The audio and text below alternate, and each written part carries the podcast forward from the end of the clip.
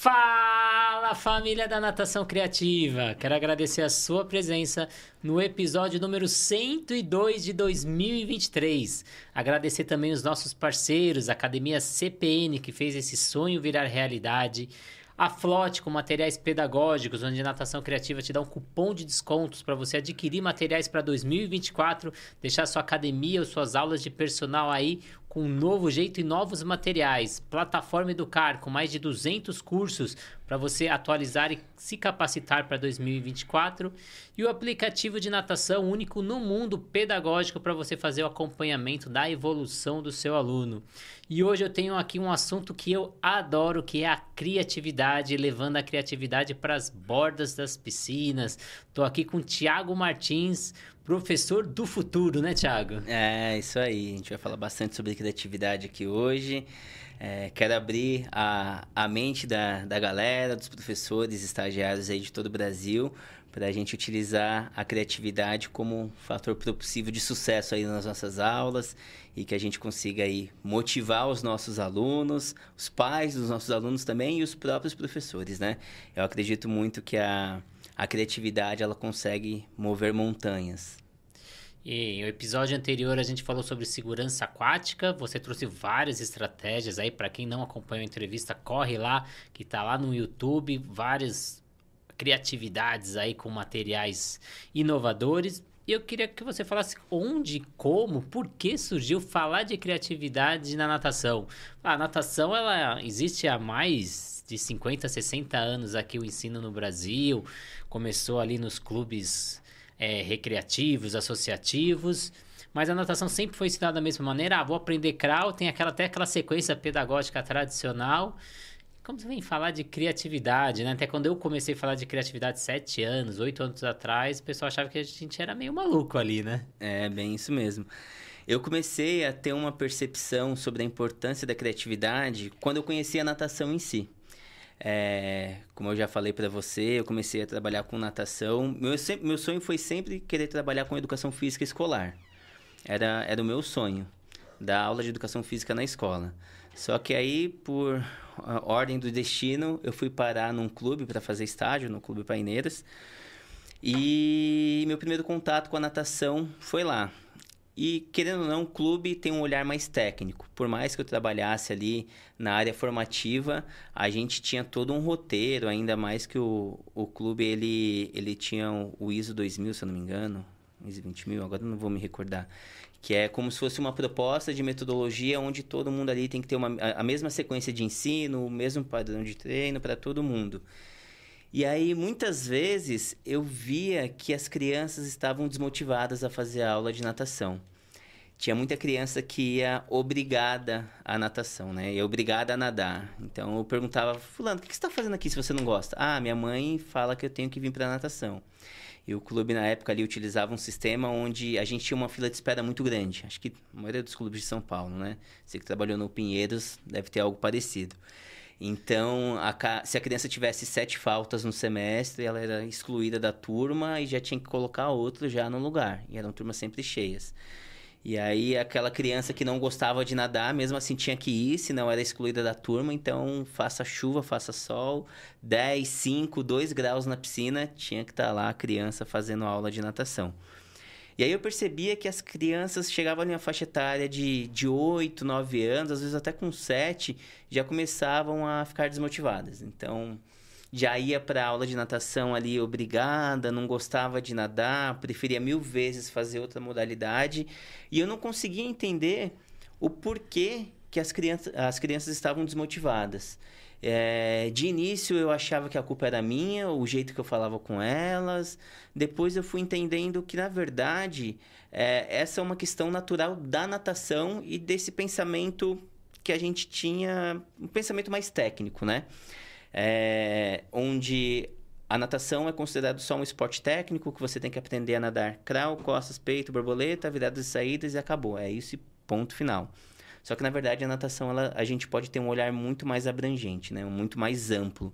Quando você olha para a natação, você tem um mundo de possibilidades que você pode explorar ali com a sua criatividade, com a sua inovação, com o poder da ludicidade também.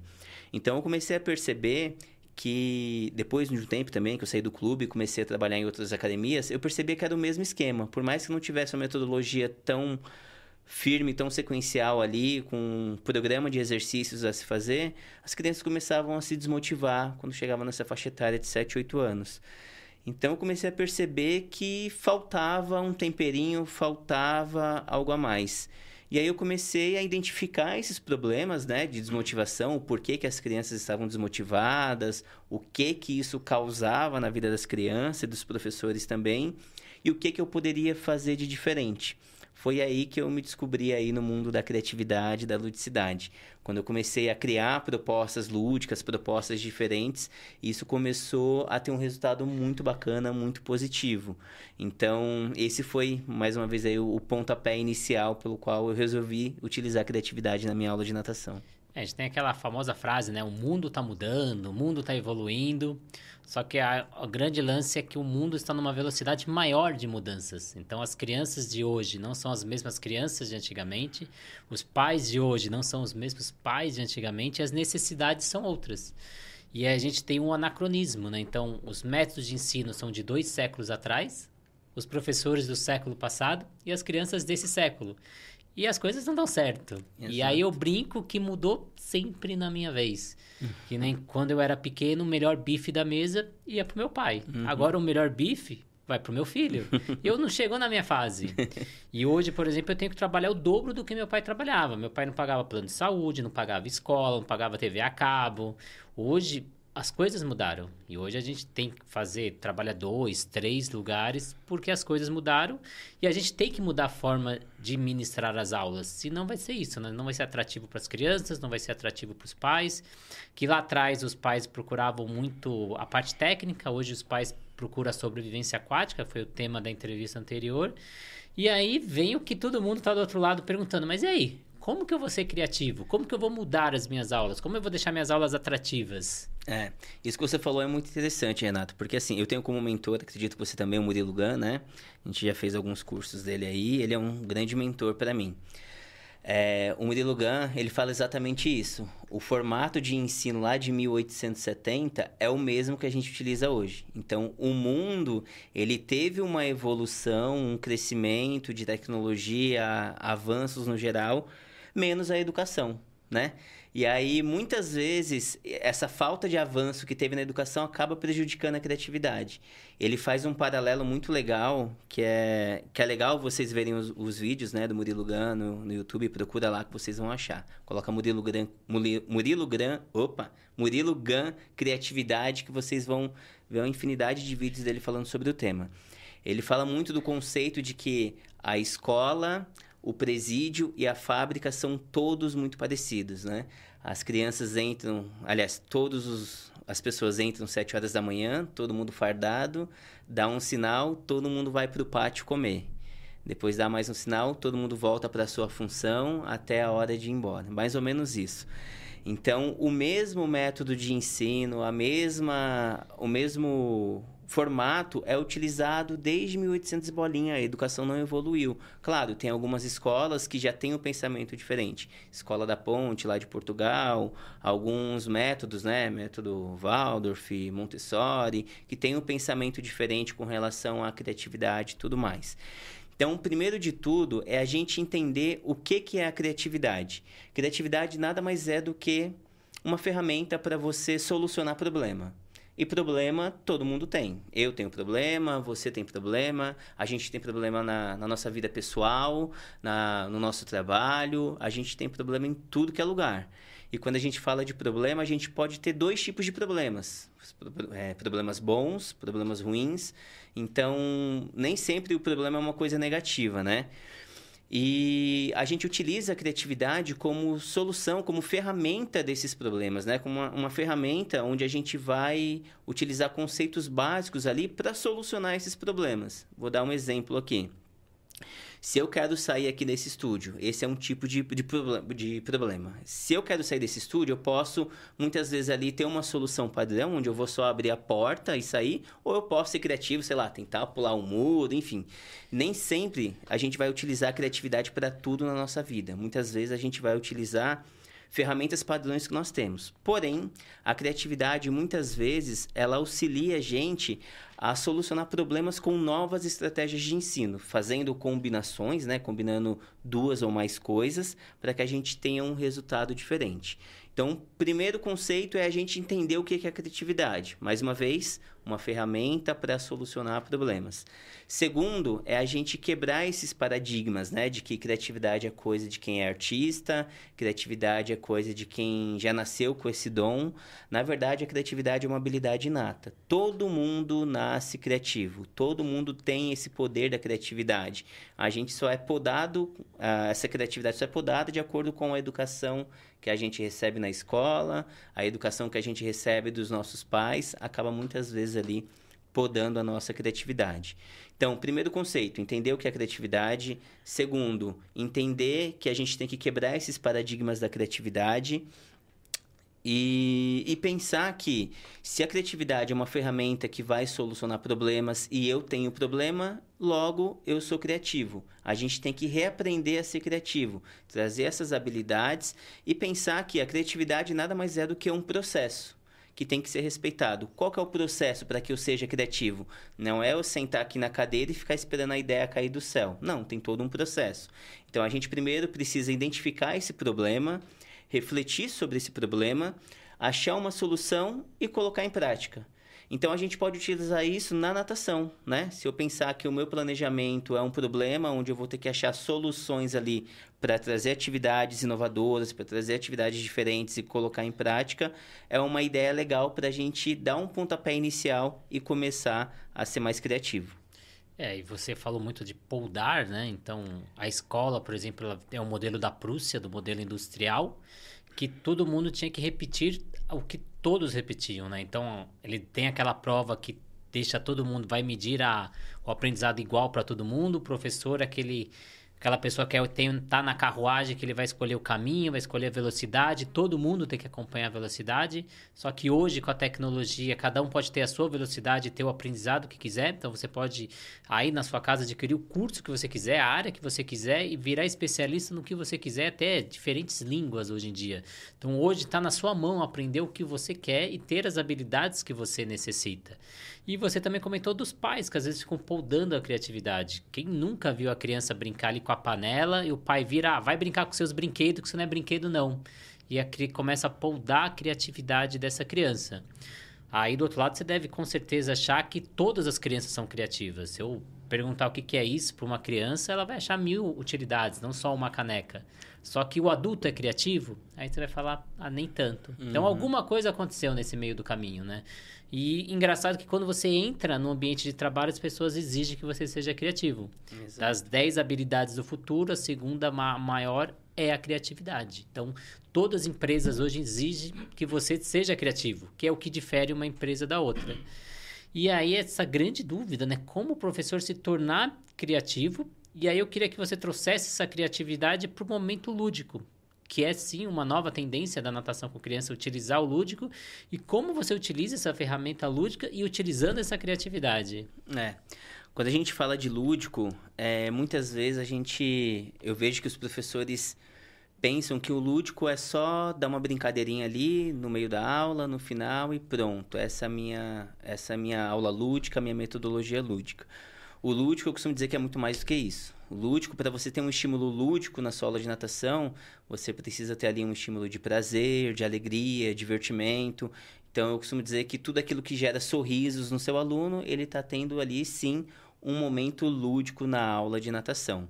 É, ações que quebrem a rotina da aula também, como a gente já falou, natação nada mais é do que aprender a nadar crawl, cos, peito, borboleta, virada de saídas.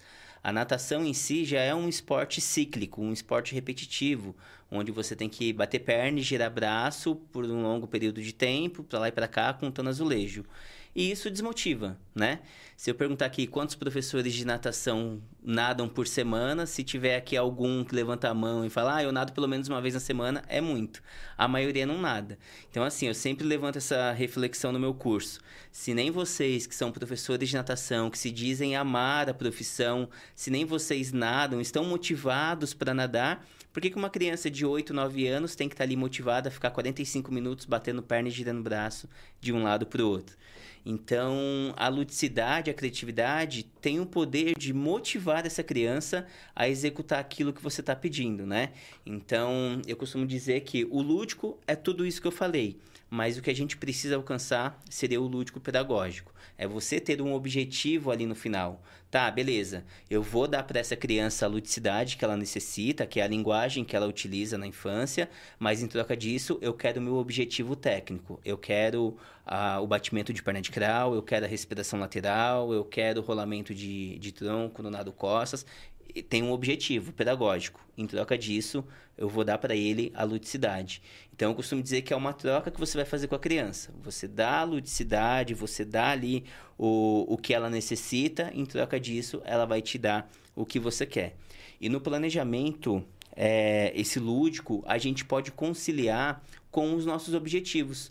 Então, assim, por exemplo, vamos supor que o objetivo da minha semana no nível XP, teu a bolinha lá, é bater perna de crawl, bater perna de costas e trabalhar exercício de sobrevivência. Esse seria o meu objetivo pedagógico.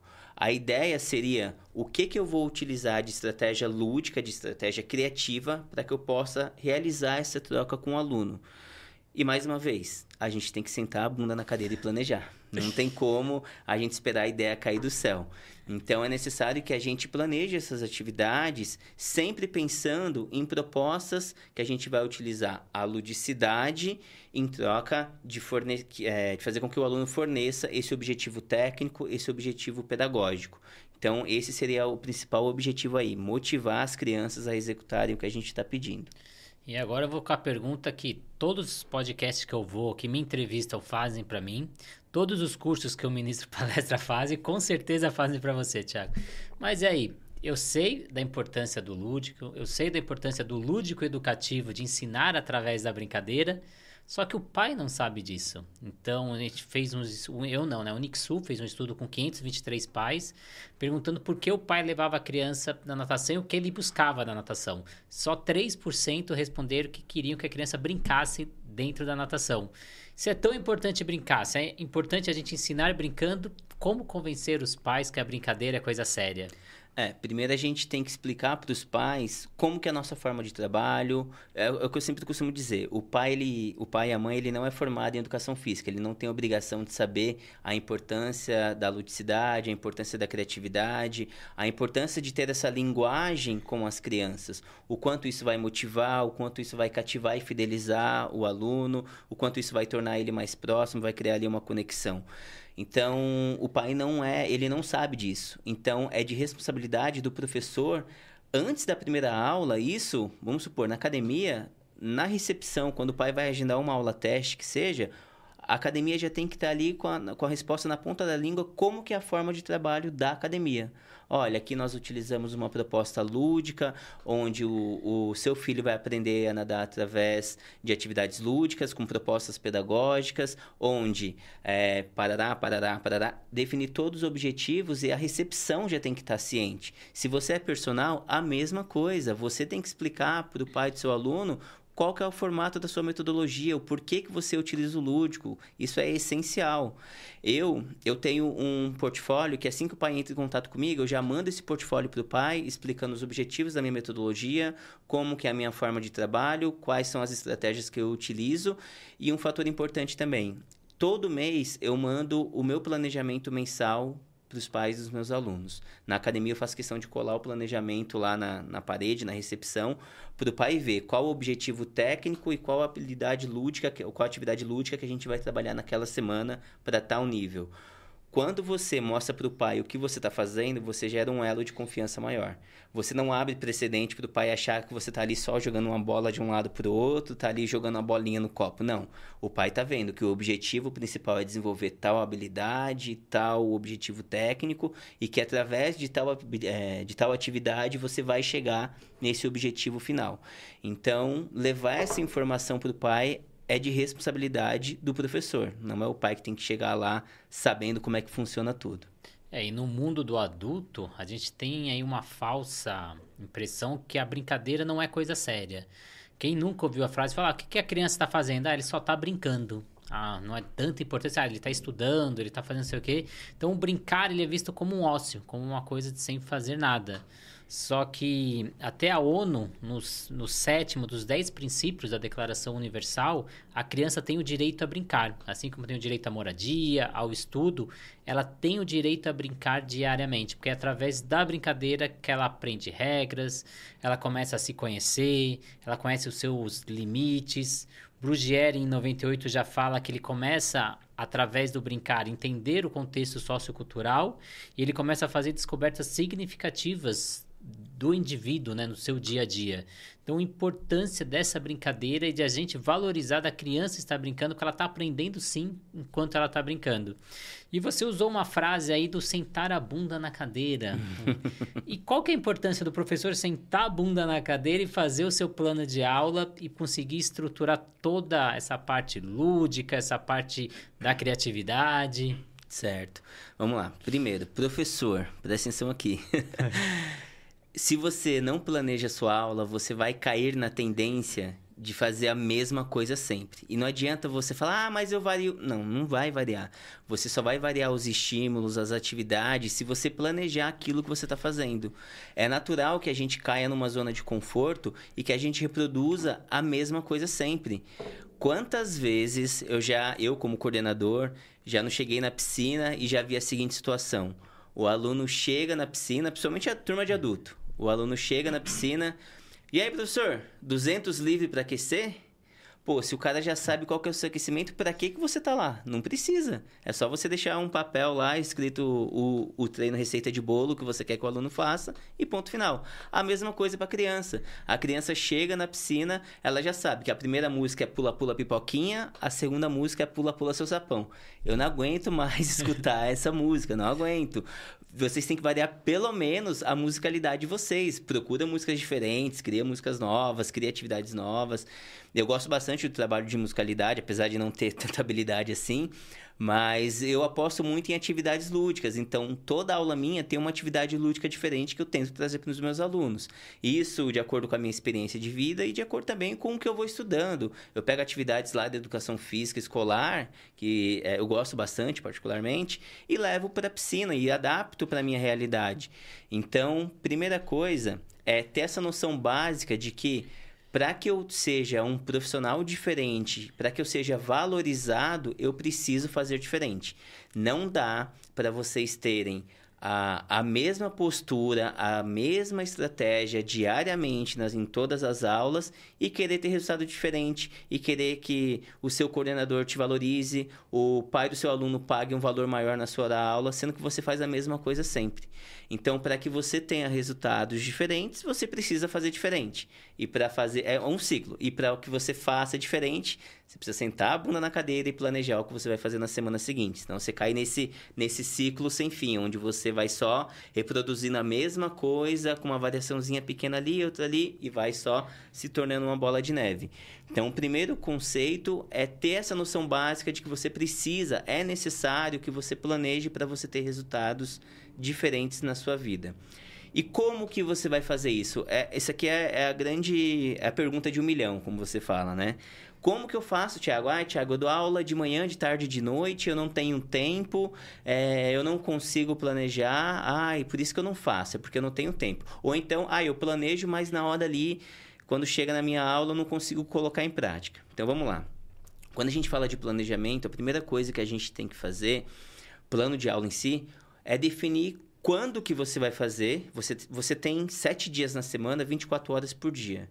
Você tem que definir qual que vai ser o tempo, qual que vai ser o horário do seu dia, da sua semana que você vai sentar, que seja meia hora, que seja uma hora, você vai sentar ali para realmente se dedicar àquele momento de planejar as suas aulas da semana seguinte.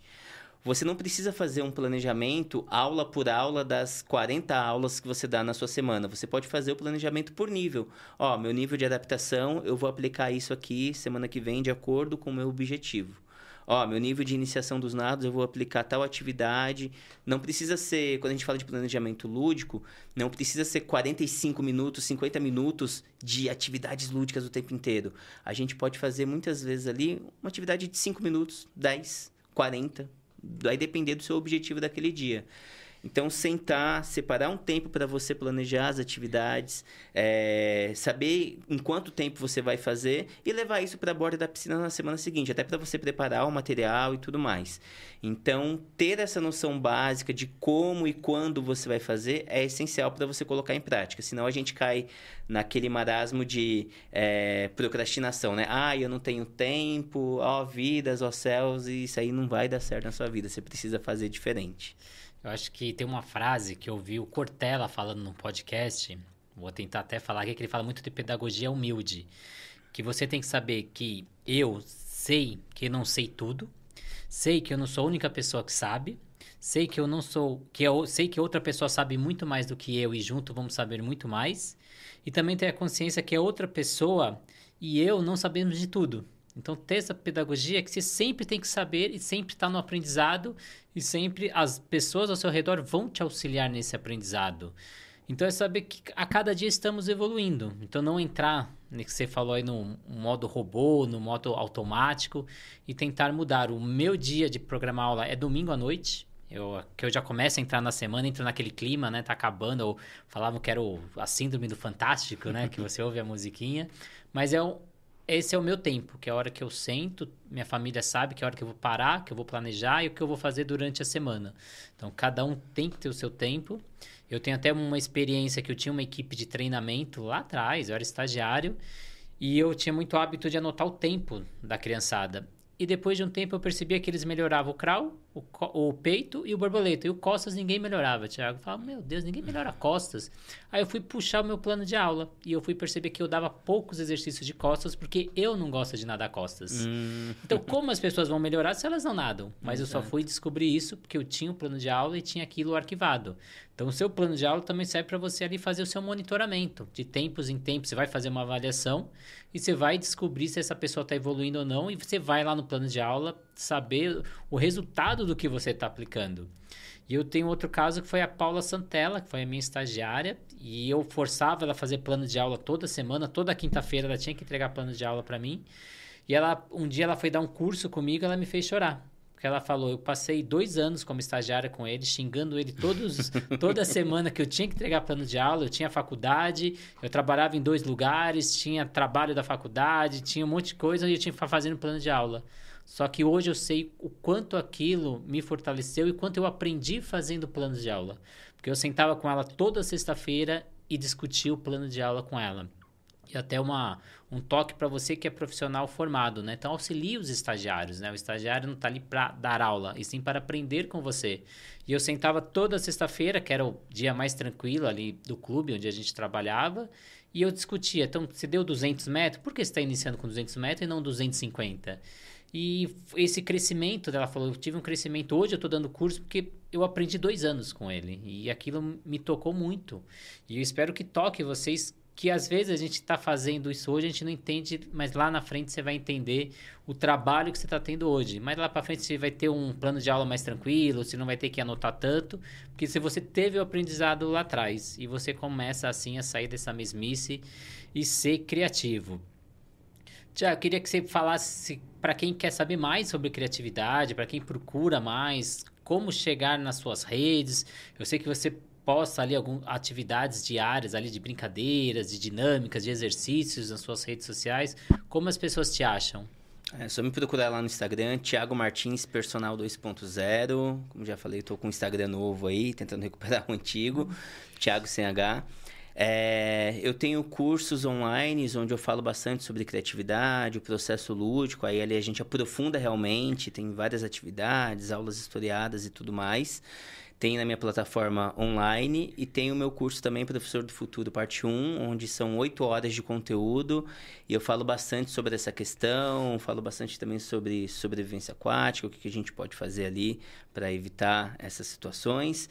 Falo muito sobre essa questão da importância da ludicidade na aula de natação e como que a gente pode tornar isso aplicável à nossa realidade. Hoje em dia, quando a gente fala de, do processo lúdico, né? Quando a gente fala da criatividade, parece algo muito distante, porque a gente foi formado numa metodologia técnica muitas vezes. A gente aprende na faculdade a ser técnico, a gente não aprende que tem que utilizar a criatividade, a ludicidade. Então, eu mostro ali qual caminho a gente deve trilhar, tanto no online quanto no presencial também. É, então esse mecanismo que a gente aprende desde pequeno e depois é reforçado na faculdade, de você apenas reproduzir, então você memoriza e você replica. Você memoriza até na, na escola para você gabaritar, você tem que acertar todas as questões e muitas vezes da forma que o professor te ensinou. Se você escrever com as suas palavras, você ainda recebe um meio certo. Então a gente foi muito treinado a memorizar e repetir. Até quando você comentou ali no começo, você quer sair dessa sala, você pode usar os padrões que já está memorizado com você, enraizado, ou você pode tentar criar algo novo, usar a sua imaginação e tentar criar. Porque eu, tenho, eu tenho até o quadro, o que você imaginou hoje. Então, o que, que você imaginou hoje para fazer diferente na sua aula amanhã? Tiago, muito obrigado aí pela sua presença. O curso Professor do Futuro, conheço muita gente que fez, elogia muito o seu curso aí, parabéns pelo seu trabalho. Não sei se você sabe o número de professores que fizeram, porque eu sei que é um número grande. Muita gente que me procura ali comenta que já fez esse curso com você. E que quero que vocês sigam as redes, que vale muito a pena seguir a rede aí do Tiago. Isso aí, gente. Muito obrigado. Me sigam lá, Thiago Martins Personal 2.0. E muito obrigado de novo, Renato, pela, pela disponibilidade do seu tempo e a gente trocar essa ideia. Acredito aí que tenha sido bem válido para ambas as partes. É um aprendendo com o outro. É, e a, e a gente se encontra lá em São Luís do Maranhão, no Encontro Maranhense, Está. terceira edição, 2024. Eu e o Thiago estaremos lá aguardando vocês. E aproveite Lençóis Maranhense, que o Thiago aproveitou, eu já aproveitei, falta você aproveitar. Então vai estudar e aproveita o seu lazer. Agradecer a Academia CPN de fazer esse projeto virar realidade, a plataforma Educar com mais de 200 cursos, o aplicativo da Swing Track para você baixar aí no seu celular e fazer as avaliações dos seus alunos e os materiais pedagógicos ali da Flote. Então, muito obrigado a todos esses parceiros que auxiliam nesse trabalho, que aqui não é só o Renato que faz isso acontecer, tem muita gente por trás aí auxiliando nesse processo. Muito obrigado, deixe dúvidas aí nos comentários, siga o YouTube, siga o Instagram do Thiago Martins e até a próxima, 2024 tem mais. Isso aí, galera, valeu!